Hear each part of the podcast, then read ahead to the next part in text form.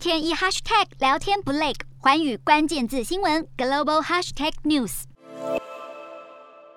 根据联合国儿童基金会统计，中国制的新冠疫苗上个月的出口量，相较于去年九月的巅峰期，暴跌了百分之九十七。这可能是因为中国疫苗预防变种病毒株 Omicron 的效力比欧美制的疫苗差，像是大规模采用中国疫苗来提高国内疫苗接种率的智利，因近期确诊数激增，就引起人们对中国疫苗的担忧。根据匈牙利研究，超过三百七十万名匈牙利人接种了五种不同的疫苗，包括辉瑞、莫德纳、AZ、俄罗斯卫星 V 疫苗以及中国国药疫苗等，其中效力最好的是莫德纳，高达百分之八十八点七。而中国的国药疫苗效力却只有百分之六十八点七，而中国疫苗丑闻不止效力问题，中国科兴疫苗公司去年获利八百二十亿元人民币，相当于三千六百四十九亿元台币，曾经答应要拿出百分之十利润来发给员工当年终奖金，如今却被爆出以风头太大要低调为由，扣住年终奖金不发，甚至进行大规模裁员。